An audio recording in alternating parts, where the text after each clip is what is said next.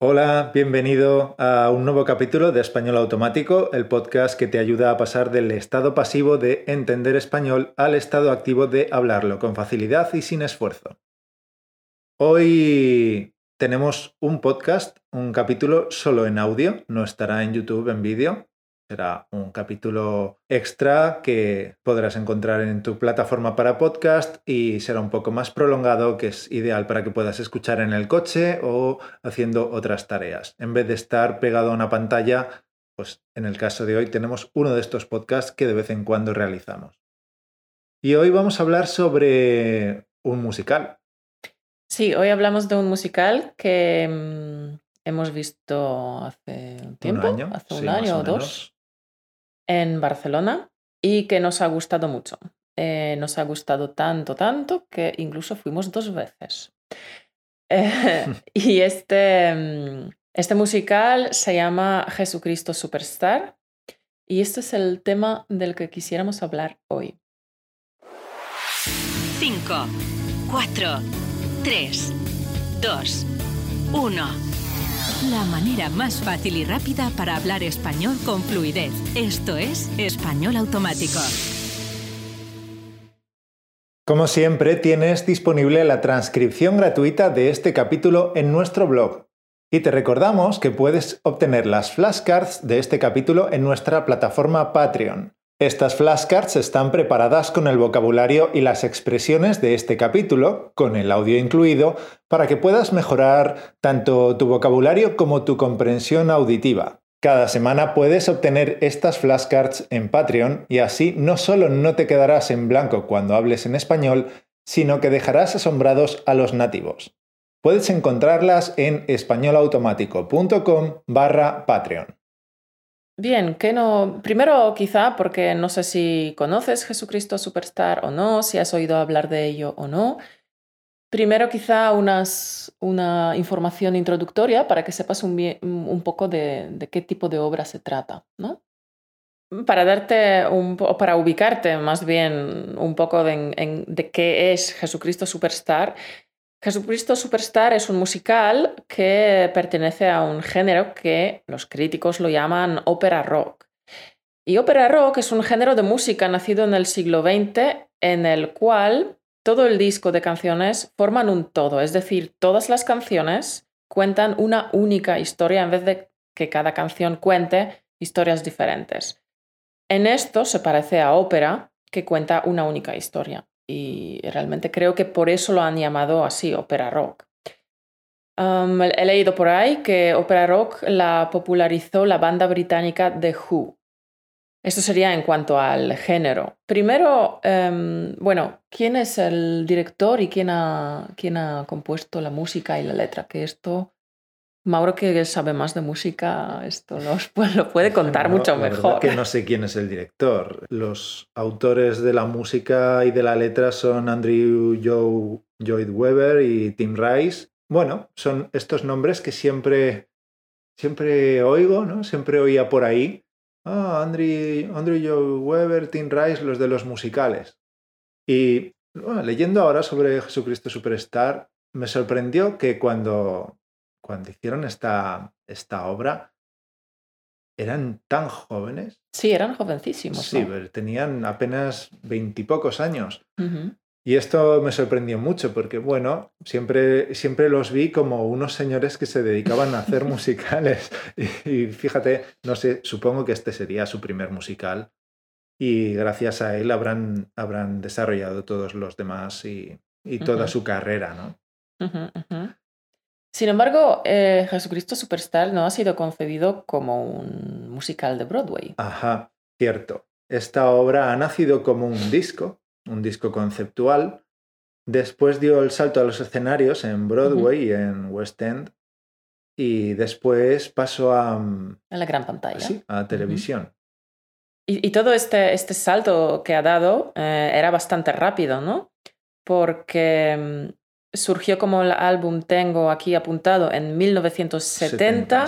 Un año después ya estuvo en los escenarios de Broadway y en el año 73 fue llevado a la gran pantalla, ¿no? convirtiéndose, como he leído por ahí, en la octava cinta más taquillera de ese año.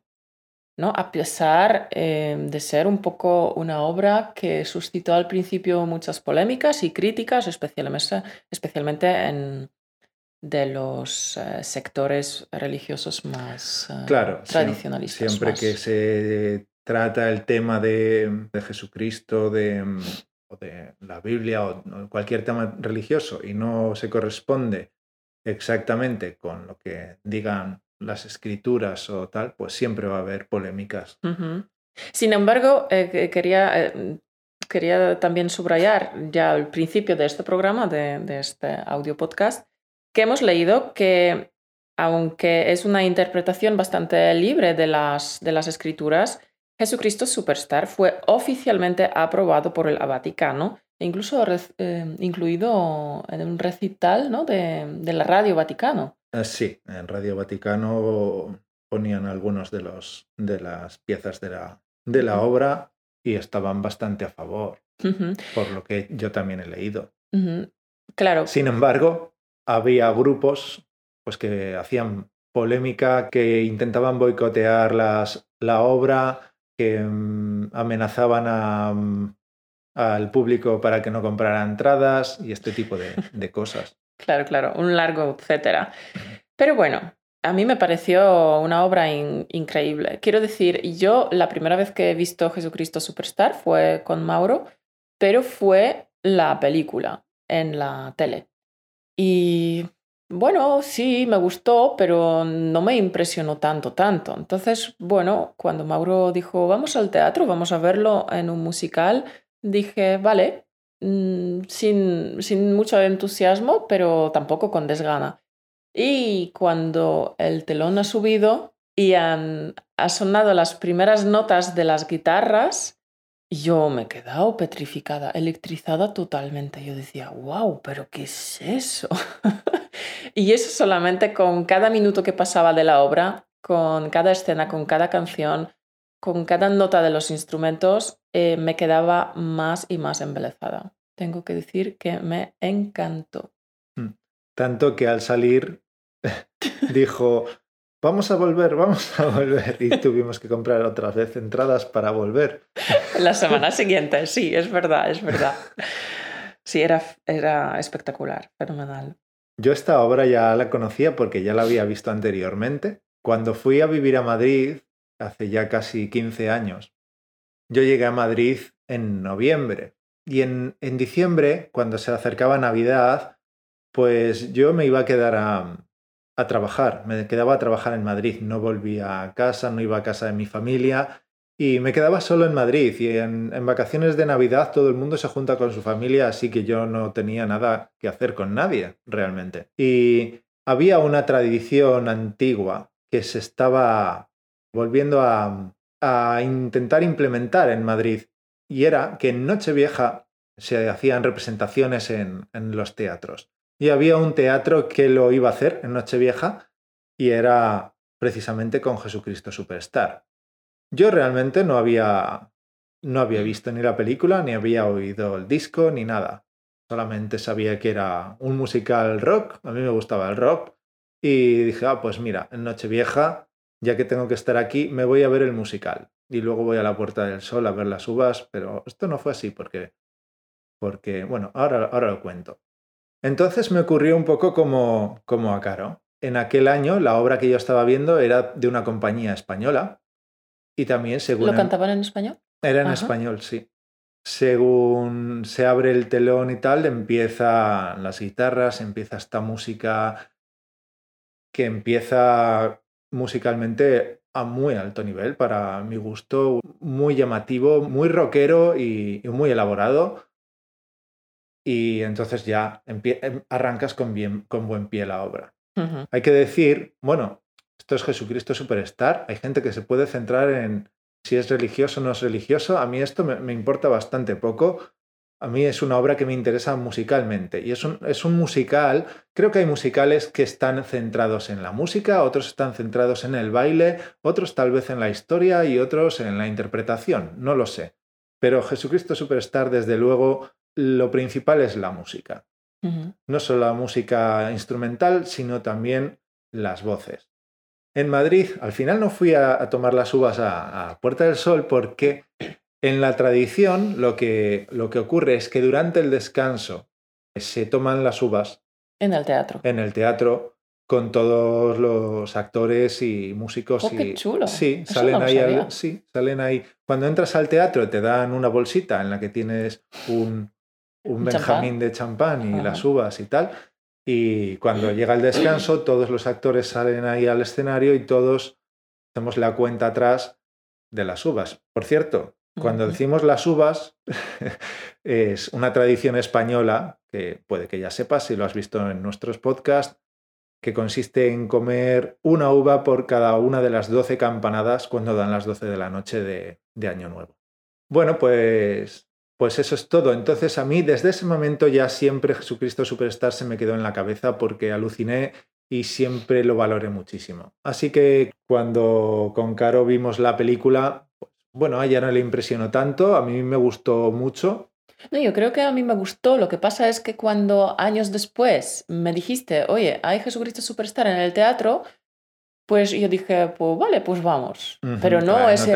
claro, yo no me acordaba nada, ¿sabes? No no sé, pero desde luego eh, las localizaciones eh, en el teatro donde estuvimos sentados eran tan buenas, la música sonaba tanto, eh, todo vibraba tanto con la música y con el canto y los actores estaban bastante cerca, entonces vimos sus expresiones, la cara y casi el vibrato de su voz nos llegaba por, por aire, que me impresionó tanto, tanto, tanto, que es, tengo que decir, mi musical favorito con diferencia, sí. Bueno, no sé si te puedo decir alguno que a lo mejor te gusta más, sin que lo hayas visto. Eh, ¿Cuál? Hamilton. Ah, bueno, Hamilton también me gusta, pero jolín, eh, no sé cuándo, cuándo iremos a Londres para verlo, pero bueno. Bueno, no sé, de momento es el que más me gusta. Mm, incluso me gusta ponérmelo y escuchar por los cascos cuando estoy publicando los podcasts los lunes. Oh, eh, con eso te lo digo todo. Muy bien, me parece muy bien. Hay que decir que ahora, bueno, ahora, el año pasado, hace un año y medio, cuando hemos ido a ver esta, de nuevo, bueno, yo de nuevo, y claro, por primera vez, Jesucristo Superstar, era una compañía italiana llamada Pip Arrow. muy buenos, muy buenos todos. Y aparte de, de, lo que ya he dicho que supone musicalmente esta obra, aquí añadían, no, no sé si es algo propio o, lo ha hecho esta compañía, porque yo no recuerdo en Madrid que fuera así. Había bastante importancia en lo, que a danza se refiere. Sí. Eran bastante buenos bailarines. Bailarines yo, yo diría que es de tipo danza jazz, de esta danza tipo fame y este tipo de obras, flash dance y demás. Pero estaba estupendo, estaba súper bien, bailaban súper bien. Ya casi, bueno, o sin el casi, al mismo nivel que la música. Sí, a mí también me gustó. Y también hay que decir que esta función era íntegramente en inglés, con subtítulos en español, por lo tanto tú lo viste en inglés por primera vez. Sí. Y luego... Lo, eh, prefiero, la, verdad. Pero la, gran, la gran cosa de este espectáculo era la figura de Jesucristo, interpretada por Ted Neely, que es el actor que originalmente interpretó la película en, el año 73. Entonces, este señor, eh, que el año que nosotros fuimos a verlo, tenía ya 75 años, interpretando, eh, interpretaba a Jesucristo de 33 y tengo que decir que fue deslumbrante. Deslumbró en todo, con sus gestos, su mirada, hasta con una voz que la verdad que las piezas de Jesucristo no son fáciles porque giran de una suavidad casi susurrada hasta unos sonidos súper altos, súper agudos y desgarradores. Y, lo hizo de una manera impresionante. No, no es que hay que decir que era impresionante. Desde luego yo me quedé sorprendido porque, bueno, sabía que venía él y, y, asumí que, bueno, tendrá algo de voz y hará lo que pueda y ya está pero no puedo decir que haya hecho nada en lo que haya fallado ni una nota. O sea, cada nota vale la pena. Sí. Es un, un verdadero maestro para realizar este papel. no sé si puede haber otro igual. Esto es una polémica que en Internet siempre hay, quién es el mejor Jesucristo de Jesucristo Superstar. bueno, para mí, fíjate que yo soy muy fan de, del cantante del disco, porque era el cantante de Deep Purple, un grupo que, que, me gusta mucho. Creo que de quien más discos tengo es de, Deep Purple y de Prince. Y hombre, a mí Ted Neely no le tengo un cariño especial porque yo no lo he oído aparte mm, de esta obra. De esta obra, de esta obra en Jesucristo Superstar. Entonces, para mí simplemente es un artista y qué guay lo hace y tal. Pero no puedo decir que Ian Ilan lo haga mejor. Quiero decir, el cantante de Deep Purple lo haga mejor. aparte de tener una voz portentosa y hacerlo súper bien. Pero Ted Neely es un deleite. Sí, y, y, es verdad una proeza que a esta edad eh, lo haya hecho también, lo haya interpretado con tanta emoción y tanto desgarro que, ¿no? que realmente me ha impresionado. Eh, además, estuvimos sentados como en tercera fila o en segunda fila, algo así, justo delante de un artilugio que han montado en el escenario eh, que cuando empezó la obra no se, no se ha visto. Bueno, había como una plataforma o un trozo de madera que, bueno, que tú decías, bueno, pues un trozo de madera. Pero en el momento de... Es una, una pequeña pasarela. Sí, era, sí, pero no salía del escenario. Pero en el momento de la canción de eh, Jardín Getsemani, esta plataforma ha salido del escenario y realmente Jesucristo estuvo encima de nosotros cantando esta impresionante canción que bueno, mm, se me ponían los pelos de punta porque es que era impresionante. Sí, es la, es la pieza estelar de la hmm. obra, ¿no? Es la más famosa y, la más emotiva. Sí. Aunque, Jolín, hay que decir que hay muchísimas piezas impresionantes, no solamente de de Jesús. Por supuesto. pero, pero, pero a canciones de Judas, que la verdad que el actor que lo interpretaba, qué voz, madre mía, qué bueno. El protagonista de la obra es Judas mm. y musicalmente la mayor carga es para Judas. Evidentemente, Jesucristo no podemos decir que no que sea inferior el, grado de exigencia. Sí. Pero son menos. Sí. Judas es todo el rato. Sí, Judas era más, sus canciones eran más caracterizadas por un rock más desgarrador, más violento, más apasionante, apasionado. Claro, porque es lo que, lo que pide el, personaje, papel, lo que pide la historia. Es curioso, ¿no? porque esto también es algo que, que sorprende en esta obra, porque, bueno, Judas es un personaje de una relevancia, pero la historia es, es como simple, Judas hizo esto y se acabó. Pero aquí es es como los pensamientos de Judas. ¿no? Durante toda la obra. Sí, sí, añade mucho dramatismo todo su personaje y su papel. ¿no? Todo el conflicto interno que tiene, el amor que siente por Jesús y que cree que lo que está haciendo le va a traer eh, unas consecuencias nefastas, que en todo lo que, o sea, todo el grupo de apóstoles y tal van a sufrir porque al final les van a perseguir o lo que sea. ¿no? Este es un poco su, su miedo. Sí. Y lo interpreta muy, lo muy interpreta muy bien. Lo interpreta muy bien. Bueno, en la, película eh, el, actor es impresionante, a mí me gusta mucho y tiene una voz impresionante. El actor que lo hizo aquí en Barcelona es impresionante, un chico brasileño. ¿Tú recuerdas el nombre? Nick Maya. Nick Maya. Pero yo también quería em, poner un hincapié o bueno, o resaltar a otro actor y su canción eh, que era la de Herodes me pareció colosal. Su actuación era, eh, bueno, primero, es muy buen bailarín, yo lo sigo en Instagram y hace muchísimas cosas, pero es que la actuación de Herodes en el escenario era impresionante, porque, tan, porque todo como encajaba en el tono, ¿no? Que era un tono medio jocoso, medio satírico, eh, su vestuario también era estrambótico, Sí, es em, un, look así de tipo drag queen. ¿no? Este sí, sí, sí, muy estrafalario y tal, pero nos ha gustado eh, enormemente, era fantástico. Y la canción también es muy pegadiza, a mí me gusta mucho. Y de hecho, hace Es un unas- tipo Charleston, algo así, ¿no? Sí, sí, sí. Sí, e- efectivamente. Hace dos semanas hemos em, vuelto a ver, ver la la, película para- y ahí cuando el Herodes estaba interpretando esta canción en la película, los dos nos miramos y dijimos. ¡Qué bien lo ha hecho el chico del teatro! Y, y, no, que, que Sí. estaba muy bien. Este chico, por cierto, se llama Axel Berry.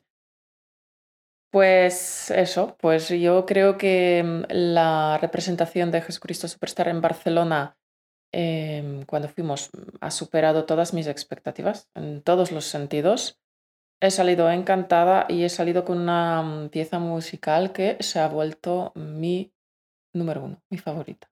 oh, vale, una de mis números uno. Em, ¿Qué puedes decir eh, sobre escenario? Porque era un escenario construido de una manera específica, ¿no? Para mm, que la obra fluya de forma, bueno, mucho mejor, fluida entre escena y escena. Bueno, teniendo en cuenta que Jesucristo Superstar es una obra del el año 70, 71, en el año 70 el disco, el 71 pasa a los, a los a Broadway y tal, estamos en pleno movimiento hippie. Ujú, Y pues esta época es la psicodelia y cosas un poco raritas. Y entonces en, en esta obra hay muchos elementos contemporáneos. E incluso en la película, en la película llegan todos los personajes, los apóstoles y todos, todos, no, no, solo, no solo los apóstoles, llegan todos en un autobús a Israel porque es donde se rodó, una zona desértica, y ahí empiezan a hacer la. Ahí empieza la película. Salen elementos que no existían en aquella época, como armas, armas de fuego y cosas así. En las obras que.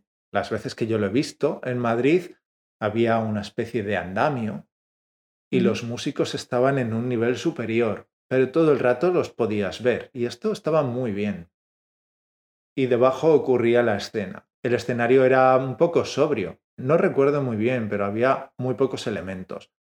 Y el vestuario... Pero hablas de la versión Madrid. española, ¿vale? Sí, la versión española. En, Madrid. Y el vestuario también era un poco entre ropa moderna y hippie y, y de la época de Jesucristo. Una, un poco Una, una, mezcla, ¿no? sí. Sí, ok. Aquí en, en Barcelona el escenario tampoco tenía muchas cosas, pero tenía un poco más. Tenía una plataforma giratoria en la cual estaban los músicos. Sí, esto me, me pareció genial. Estaba realmente como dividida en dos partes, Sí. como delante y atrás, y dependiendo por dónde, cuál parte mostraba, pues o se veían los músicos o algún escenario con, pues por ejemplo, con Caifás y Anás, había una vez como representación de su palacio y tal. La verdad que me pareció muy genial, ingenioso, Sí. o sea, simple en realidad, pero, jolín, qué bien pegaba en la obra, ¿no? Sí. Y luego en la otra mitad eh, había unas escaleras, creo recordar que hacían un Un poco de círculo, círculo. Y solían estar por ahí sentados, eh, a veces arriba, a veces abajo, pero eran unos escalones, no sé, Sí. cinco o ocho escalones. Y aquí realizaban todo. con- ¿no? Aquí hacían... También había andamios, eh, no sé si te acuerdas, había Ah, andamios verdad, alrededor. Sí que había. Por ahí también andaban a veces, pero por ahí también había eh, parte de orquesta, trompetistas estaban ahí y cosas así, porque abajo había batería y guitarras. Guitarra, El pianista también estaba.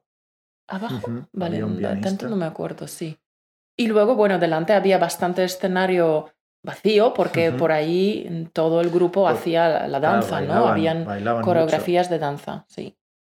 Así que bueno, el, real- realmente el escenario era como sencillo, pero yo digo que muy bien diseñado para, para el efecto que se ha logrado. A mí me ha gustado. También agradezco eh, que hicieran tanta danza, porque Sí, a veces hay obras en las que la danza no es importante y, y de repente bailan un poquito y, y, coño, como que no pega, parece que no pega. Y aquí encaja muy bien. sí. Bueno, yo creo que hemos cubierto bastante eh, esta representación y nuestras impresiones sobre mm, el espectáculo que hemos visto en Barcelona. Y yo, un poco investigando eh, sobre Jesucristo Superstar, he encontrado dos artículos interesantes de cuando Jesucristo Superstar llegó en el año 75 a España y que fue todo un acontecimiento. Fue, por supuesto, polémico y controvertido y he escogido unos cuantos párrafos de estos dos artículos que me gustaría leer y comentar aquí contigo, Mauro, porque eh, muestran un poco la realidad que ha habido en España en aquel año y también las dificultades que tuvo que superar la obra para realmente llegar a representarse tanto en los cines como en las tablas de, los escenarios de teatro. Pues estas selecciones son de fragmentos de ABC Cultural y de El Español. Los links dejaré en las notas del programa para, si estás interesado, querido oyente, pues podrás leer eh, artículos completos. Bien, pues arranca así. Mm, la representación atacada por los ultras y aprobada por el Vaticano, Jesucristo Superstar, ha estado acompañada en todos los países por la polémica o el escándalo. Esta ópera rock, que intenta narrar a su modo los seis últimos días de la vida de Cristo sobre la tierra, nació indudablemente del ejemplo de Ger y por eso mismo arrastró de salida la gran carga escandalosa que había acumulado la provocación e inconformismo, inconformismo perdón, de Ger. Ger es otro musical que vimos en Madrid, no sé si te acuerdas. Sí, sí, sí, me acuerdo. Que, bueno, trata un poco sobre la, polémica de Vietnam, ¿no? Efectivamente. Em, bien, no fueron pocos los obstáculos que Camilo VI, Camilo VI era Camilo VI es el, cantante que interpretó Jesucristo. De hecho. En España. Mm. Sí, en España. Camilo VI, no sé qué tipo de, cantante era en ese momento. Creo que era un cantante más bien pop y para las chicas, pero no puedo asegurarlo. Y creo que Jesucristo Superstar fue uno de los grandes hitos en su carrera, si no el más hito. Y supongo que también un punto de inflexión, porque si cantaba así para las chicas unas cositas pop, de repente canta una cosa tan polémica, esto desde luego tiene una influencia sobre su carrera tremenda, ¿no? Y bueno, Camilo VI lo conoce todo el mundo en España porque tenía una gran voz y creo que esto ayudó mucho a su fama. Efectivamente. Entonces, no fueron pocos los obstáculos que Camilo VI hubo que sortear para que Jesucristo Superstar, ópera rock, fuese estrenado en España. Adaptar Jesucristo Superstar a las tablas del teatro Alcalá Palace de Madrid conlleva una serie de riesgos, de interrogantes. Era una empresa osada, irreverente, para aquella coyuntura en la que el régimen franquista y su cabecilla agonizaban. Uf, este fragmento es un poco difícil. Eh, ¿De qué va este fragmento? ¿Qué dice realmente el artículo? Pues que llevar este, esta obra a los escenarios de España, cuando todavía estaba Franco vivo y, era una obra que trata este tema en un país católico como España, pues era, era delicado. efectivamente. Y aquí dice, el régimen franquista y su cabecilla agonizaban. ¿A qué se refiere? Bueno, el cabecilla eh, del régimen franquista es Franco, evidentemente, y que agonizaban era pues que estaban ya en las últimas. De hecho, el año 75 es el año que Franco muere, así que... Efectivamente. Muy bien, pues ante esta situación, la máquina de censura suponía una seria amenaza para el musical.